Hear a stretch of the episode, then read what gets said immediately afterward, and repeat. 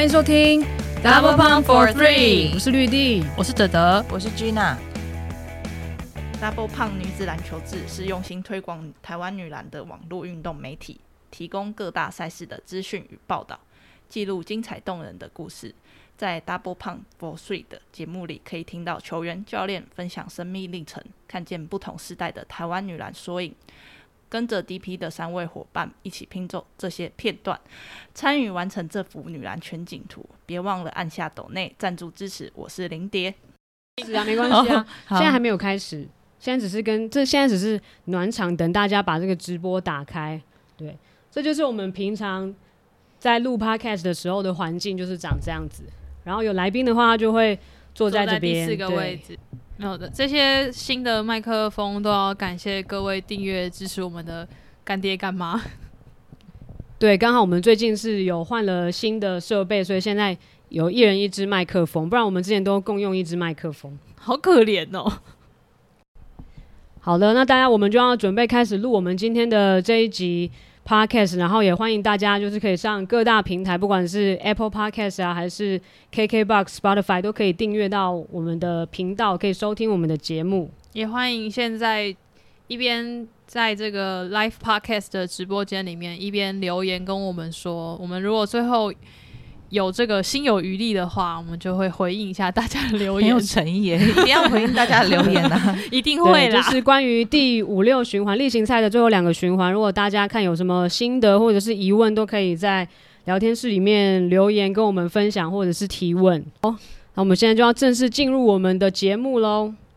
你现在收听的是第十七届 WSBO 周报，欢迎大家一起 join the game。今年例行赛六个循环已经在四月二十四的周末全部结束。那休息一个礼拜之后呢，紧接着进行的季后赛时间是五月三号星期二、五月五号星期四，以及如果有需要进行到第三站的话，就是五月六号星期五，然后都是晚上的六点跟七点四十分，同样是在板桥体育馆。而且第一天的季军赛前呢，还有邀请到歌手王慧竹来担任开场嘉宾。那王慧竹本身她自己也是女篮的爱好者，其实她从很早就开始有关注我们，而且她到现在都还一直在穿我们的第一代帽 T，对，真的很谢谢她，所以也是呃蛮期待她的演出。那当然最近因为疫情的关系，像是 SBL 昨天就决定停赛，然后也仿照去年 WSBO 用裁定的方式，那目前是还没有正式的消息公布，如果有确切资讯的话，我们会再跟大家更新。那今天这一集呢，另外一个特别的地方就是我们首度尝试同步在 IG 上面直播，然后办线上的 live podcast。我欢迎所有线上的球迷跟我们一起分享看球的心得，然后聊聊天。那首先呢，我们就来看一下这届的例行赛的最终战绩。例行赛最终最终战绩由国泰十六胜二败排名第一，台湾纺织十四十四胜四败，台湾电力是四胜十四败，然后第四名是中华电信两胜十六败，然后国泰人寿是连十二季 WSBO 例行赛排名第一，然后台电是自从第八季之后又回到了第三名。没错，然后呢，这两个循环就是例行赛的最后这两个循环，我们也帮大家整理了五大回顾的看点。啊，就是在这个前面的这个手板上面已经为大家整理好了。那首先第一点呢，就是台元本季二度击败国泰，卫冕军最大分差输球。我相信这应该是最后一个循环，就是蛮重要的，然后蛮有蛮亮点的一场比赛。我觉得这场比赛的肢体碰撞非常激烈，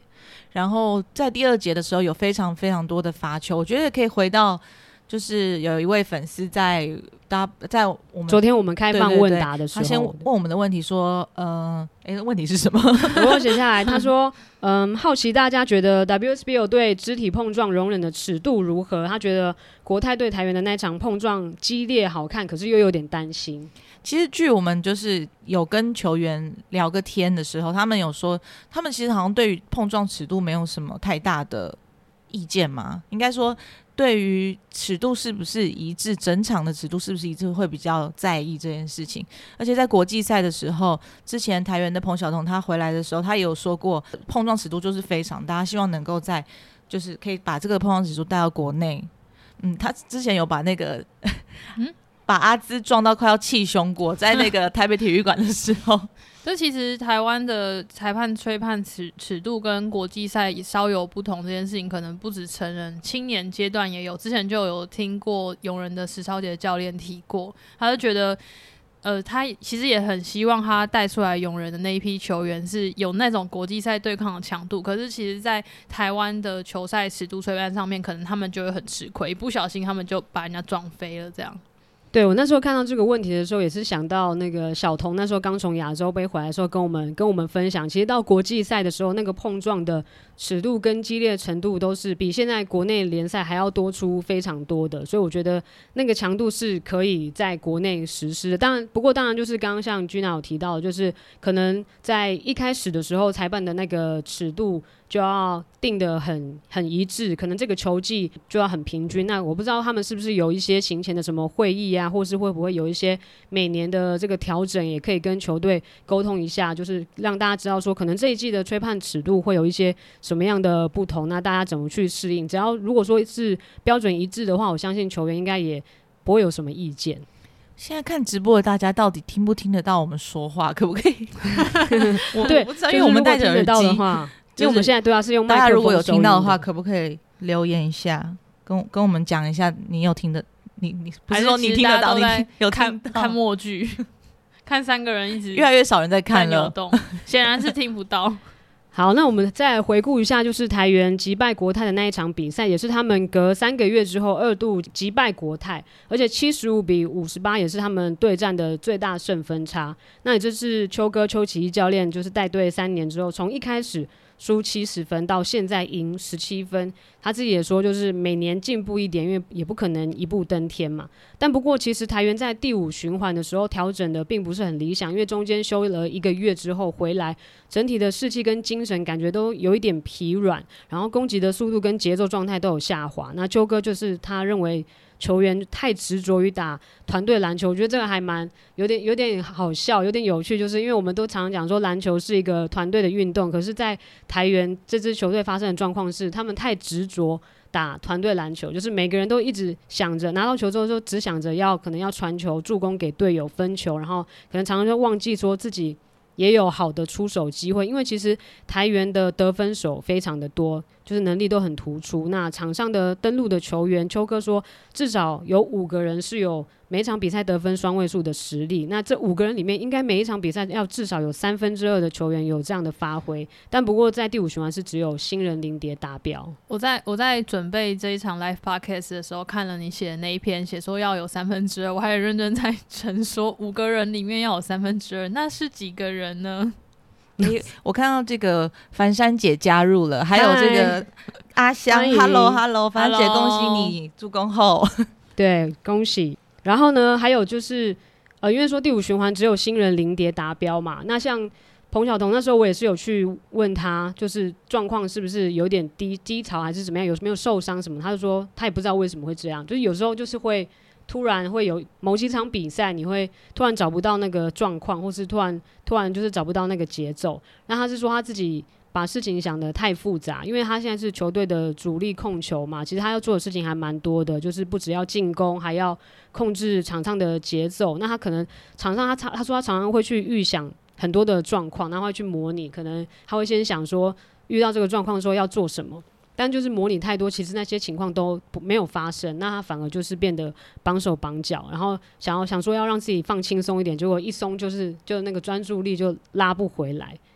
但不过在就是第六循环的最后一场比赛，他们对国泰的时候，其实那场比赛他就发挥的非常好。除了彭晓彤之外，当然林蝶啊，还有黄品珍那场比赛也是表现的非常的全面。我觉得那场比赛他们感觉是大家轮流持球，然后就是大家轮流要去挑战的那种那种感觉，让大家很投入在比赛，然后有种玩得很开心的感觉。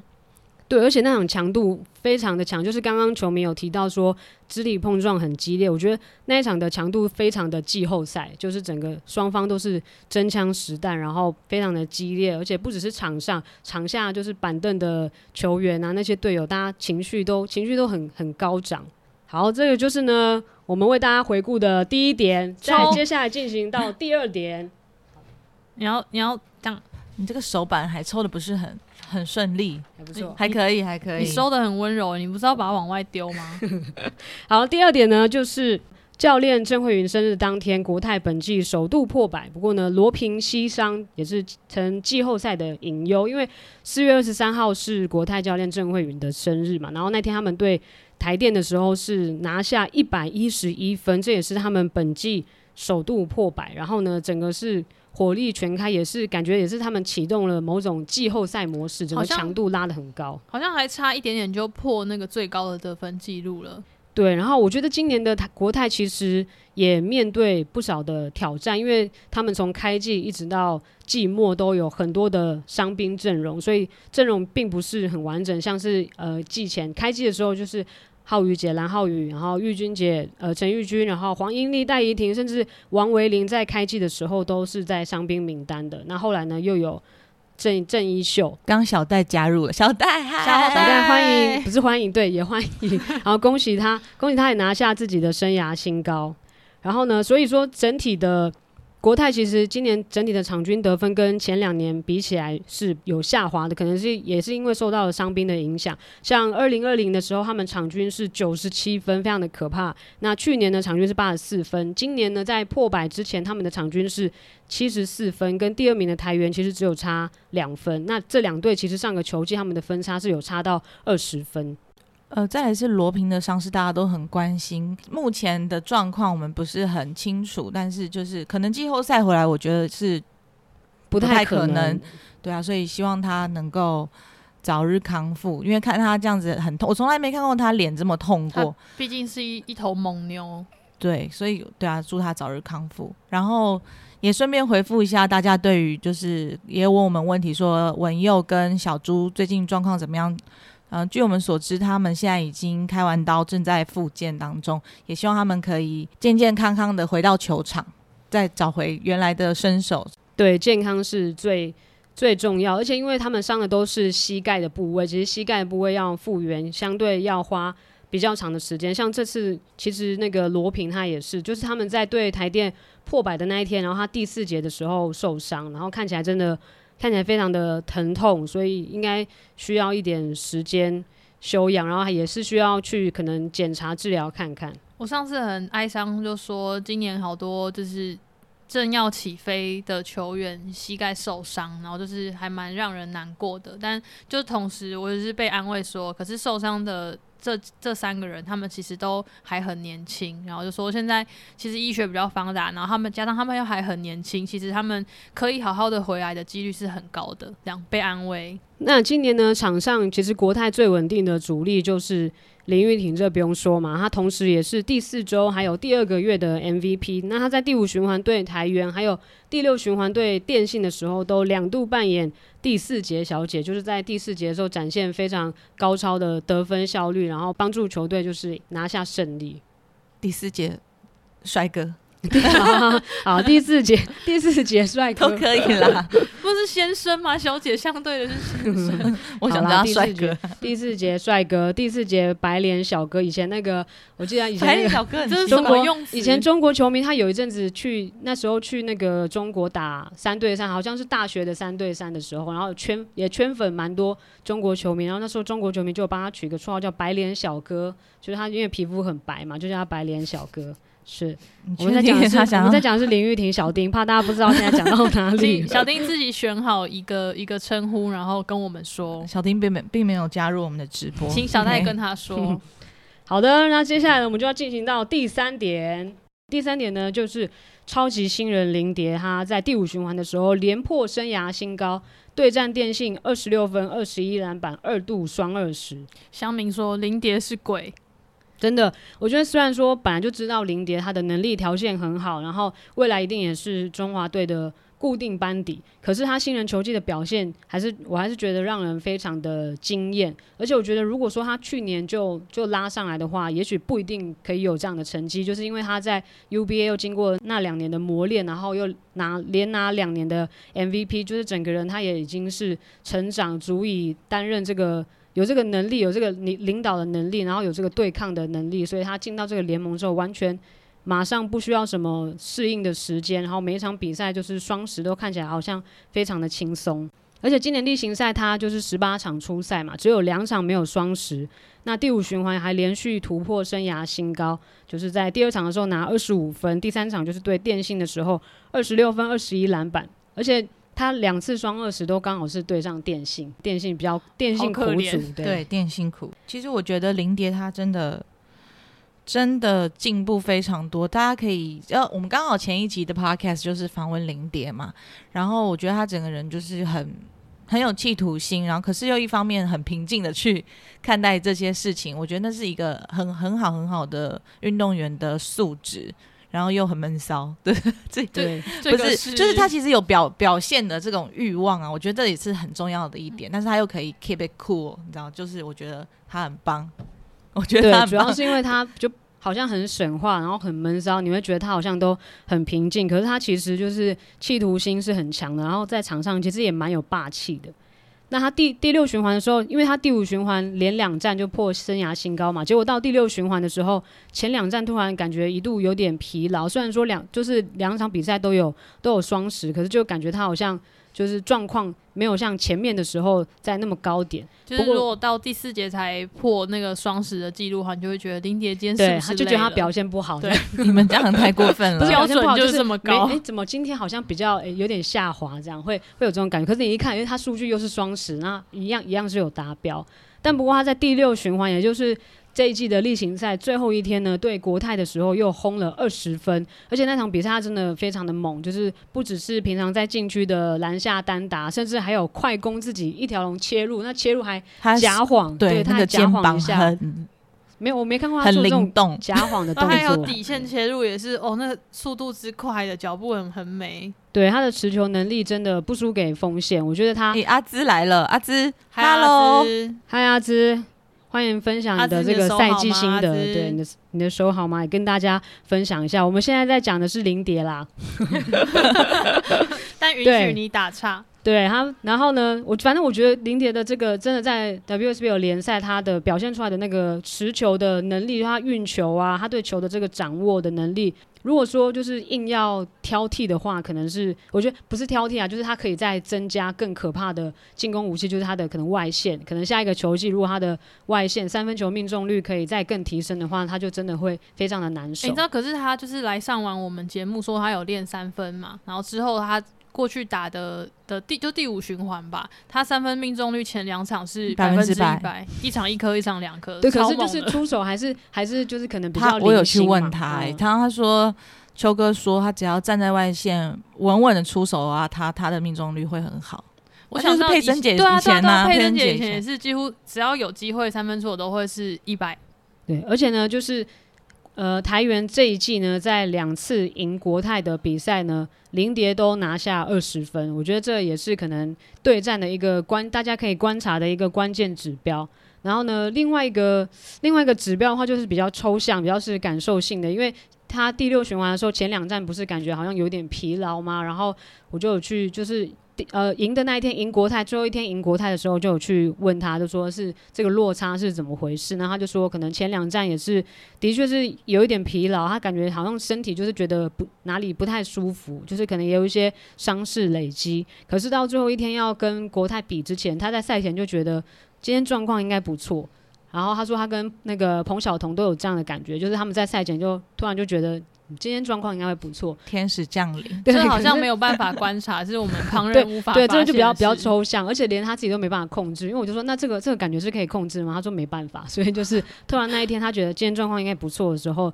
就是他会表现的非常好，然后球队的获胜几率也会很高。刚刚有一个朋友问说，这场比赛有没有 highlight？有的，就是在那个 WSBO 的呃 IG 跟 Facebook 就会有这一场比赛的 highlight，大家可以去看一下，追踪一下，哦，对，其实讲。对啊，其实那个要看，其实例行赛整季的比赛都有重播可以看，就是可以在我们的粉丝专业上面看啊，或者在 Gavin Sport 的他们的 YouTube 跟 Twitch 频道上面，其实都可以看得到赛事整季赛事的重播，大家随时想要看哪一场都可以去点开来看。好，接下来我们再进行到第四点。第四点呢，就是台电例行赛第三突破第九季以来的成绩，然后呢，刘希业伤后大复活。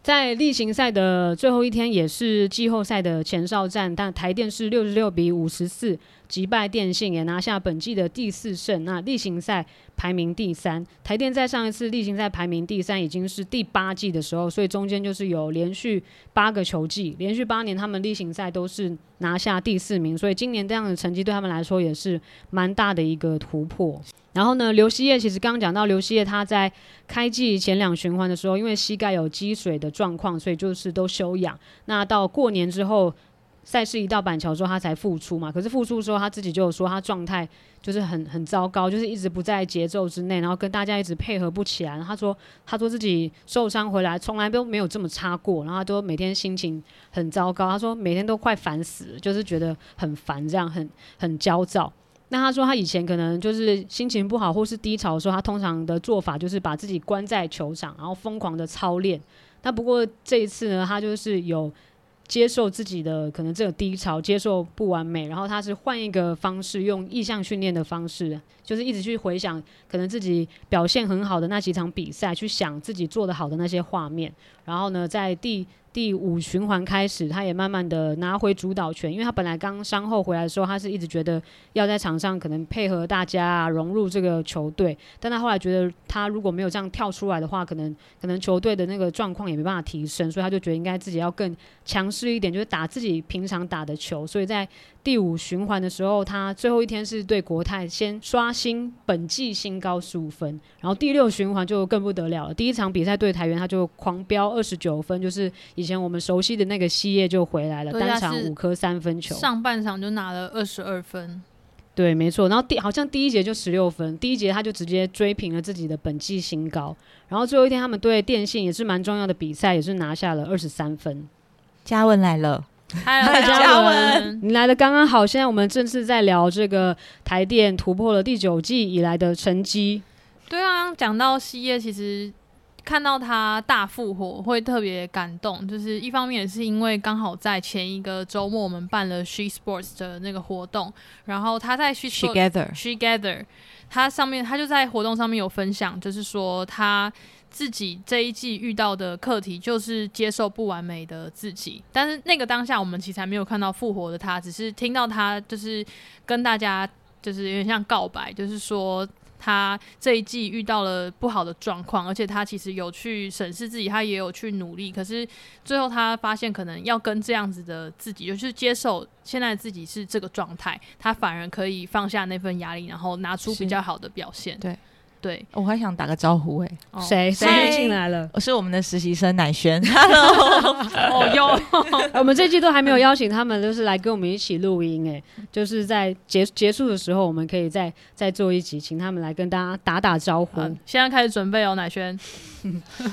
对，刚刚讲到那个西叶，就是在我们的那个 She Sports 的活动 She Gather 上面，他自己有分享自己的生命经历嘛，然后就有提到一些就是关于。She Sports 的一些理念，然后就是在同样同样的在那个第五循环的那时候，他不是平平本季新高嘛？那时候我就也是有去访问他，然后他就讲到自己这个心路历程啊，就从一开始觉得很烦啊，然后后来接受不完美，再拿回主导权，而且他还特别跟我就强调说，强调就说，哎，做那个 SS 真的真的有差哎，他自己他自己简写就是那个 She Sports 嘛，他自己简称，哎，做做 SS 真的有差哎，就是他自己他自己用自己亲身的经验，然后去。体现那一些理念，然后觉得真的蛮有收获的，我觉得也也很棒。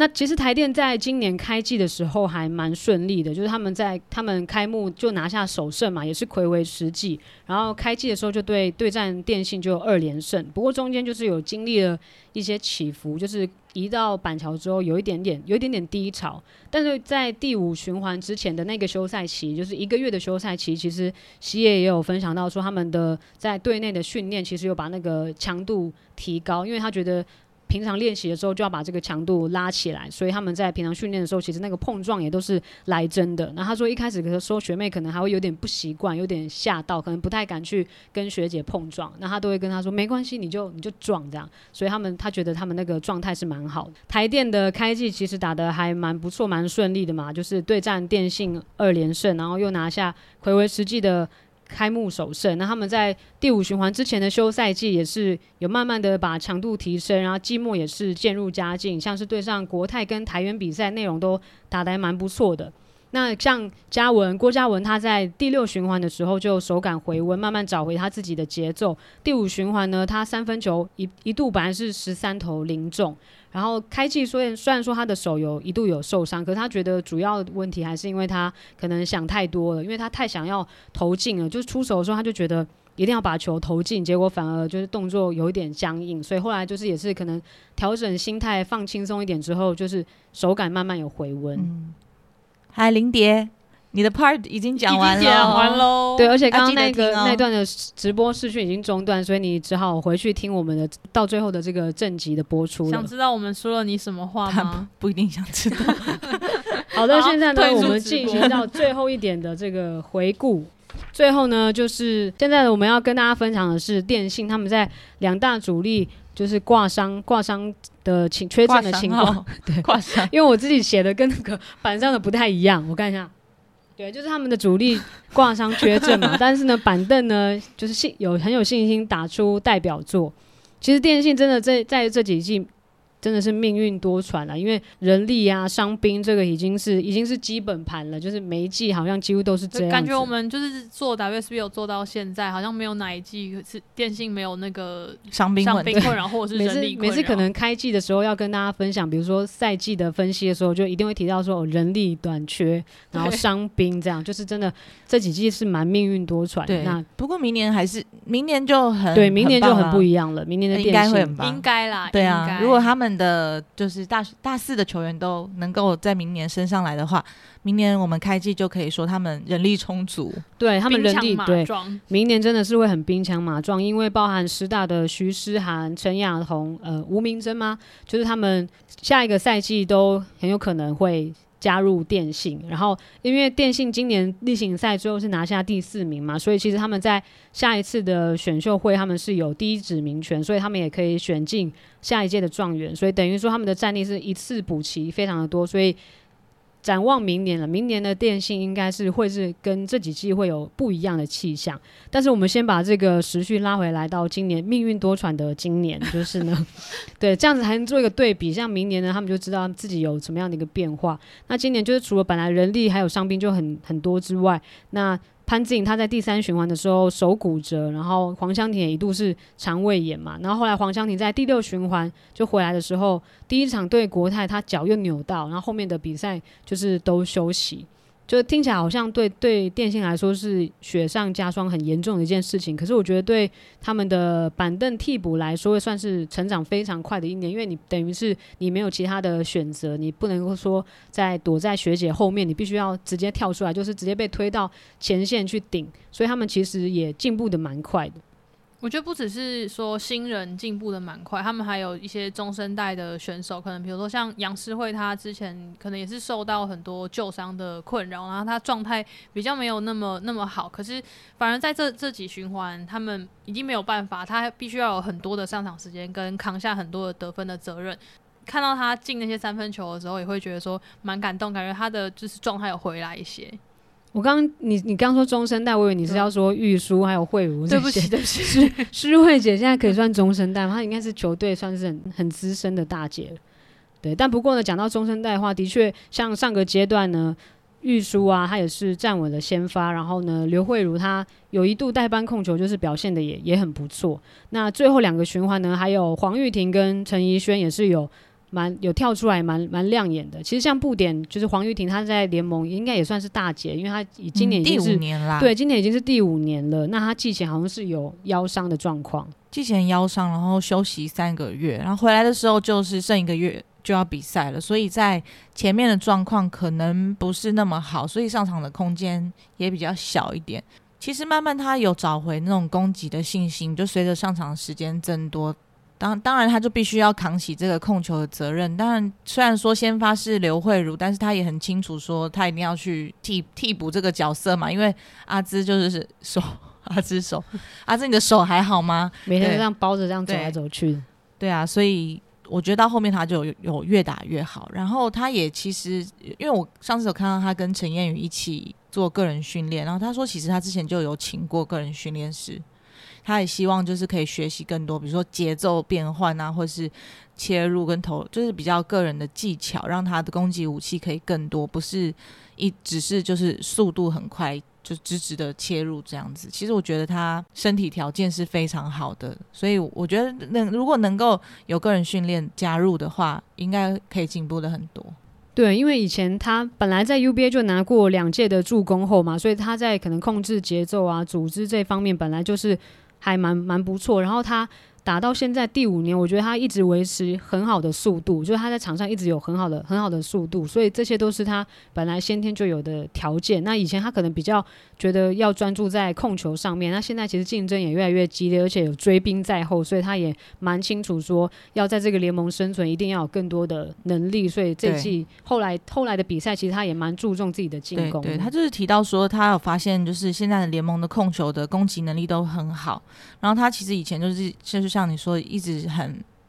觉得说控球就是要控制场上的节奏啊，可能以助攻为主。但是他现在发现，就是可能如果他不去改变这个打法的话，空间会比较小啦。再呢，刚刚还有提到的，就是陈怡轩，就是他们的今年的新人陈怡轩，也是从师大毕业的。然后我觉得他的表现也是让我觉得。蛮值得肯定的，因为他就是刚升上来的一个一个新人，然后其实他的身材条件在联盟里面算是蛮吃亏的，因为他是打内线，所以蛮劣势。但是我觉得他在就是这个赛季的比赛，就是越来越越来越勇敢，越来越大胆，然后越来越有信心。等于说，就是因为他也没有什么包袱，所以反正因为就是没有人嘛，就是必须要靠他，所以他上场尽量能做什么，他就尽量的发挥，尽量尽量表现，然后他也。显得他好像也不会很怕其他队的那些可能身材比他更好或是经验比他更好的学姐啊，像什么佩珍姐，她看到也是打也是敢冲这样子，所以她打起来反而进步幅度我觉得还蛮大的，然后有蛮多那种很精彩大胆的 play，而且她最后两场比赛也都是拿下双位数，还有一个那个背框的反勾真的是超帅的绝招，对对，他我觉得他好像有自己有慢慢的找到他在联盟可能可以使用的一些。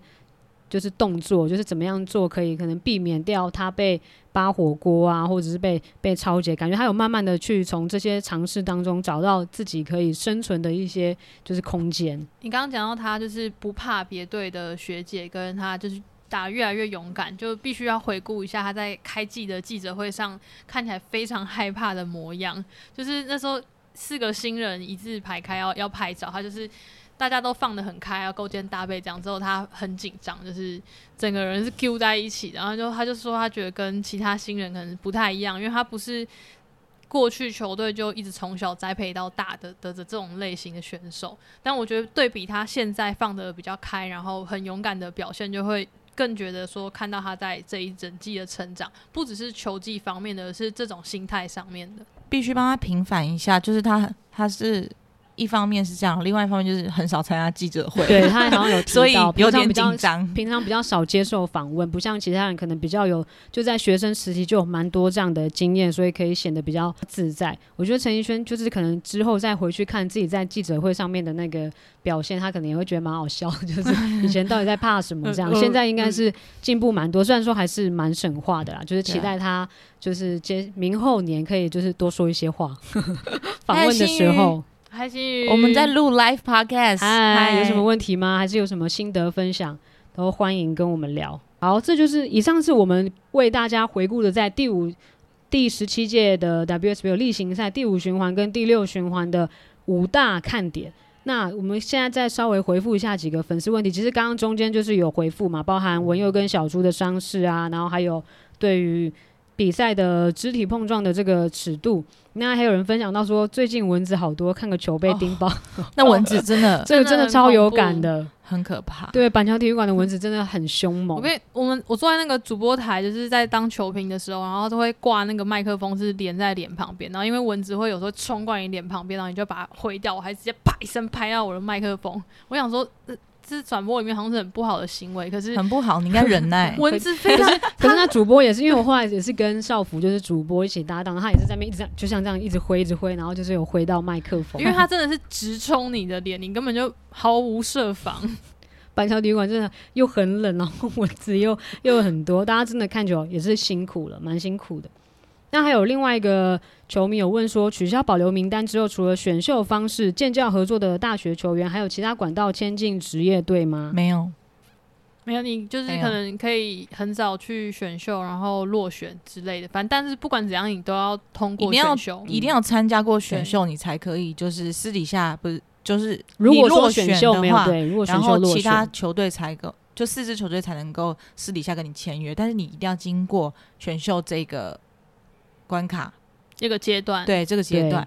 要先有这个程序，然后没有被选上才可以再另外的签。像今年电信的吴彩婷就是像用这样的方式，因为她也是有参加选秀会，那选秀会的时候是没有被选上，但是后来她就是有去电信可能试练啊，然后后来就是有进进到电信，对。所以这是新的，接下来几年可能会出现的一些不同的变化，就不再是像以前建教合作就直接升上来，就是大家想要进联赛的话，都一定要透过选秀。那还有人问台元击败国泰的关键是什么？哦，刚刚有讲过，对，关键就是林迪要拿二十分，对，然后其他要有另外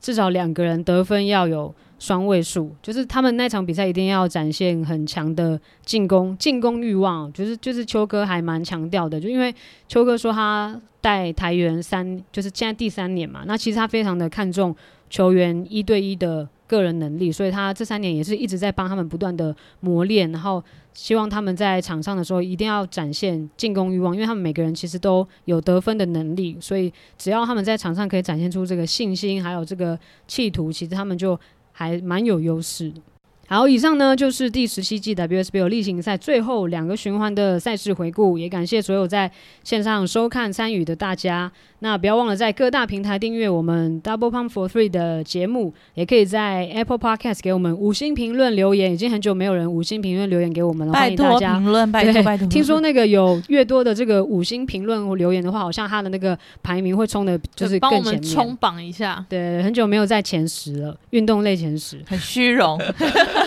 拜托拜托。然后或者是呢，也可以到我们的 IG 的主页有那个连接，可以哎，点到。文佑文佑，哎，哎，嗨嗨，文文还好吗？你可以就是亲身来分享看文看最近的状况粉怎么样。丝问你现在状况怎么样？对，复原的、修养的一切都还好吗？那你你在跟哦大家分享的同时，我再跟大家介绍一下，在我们的 IG 主页呢，有连接可以点进节目的网页，然后大家也可以在就是除了 Apple Podcast，也可以在 First Story 的平台上面留言或是留语音讯息给我们。我觉得它那个还蛮酷，有这个功能，就是留语音讯息，还蛮有趣的，很想要收到大家的语音讯息。有任何人留过语音讯息？没有，因为大家也不知道有这个功能，因为你要点进它的网页才会看到。哦对，所以你就是就鼓励大家可以留语音讯息给我们。那季后赛呢，不要忘了持续锁定 DP，那转播也可以上 Gavin Sport 的 YouTube 跟 Twitch 频道，还有我们的粉丝页。当然，所有的例行赛也都可以在上面看到看到重播，所以大家也可以回去呢重温一下这个比赛。那季后赛如果有相关的什么跟动的资讯，我们也会及时的再跟大家分享。那我们今天就到这里喽，大家拜拜，大家拜拜。所以文佑没有要回我们去文佑有打招呼了。哦，文佑你好，拜拜。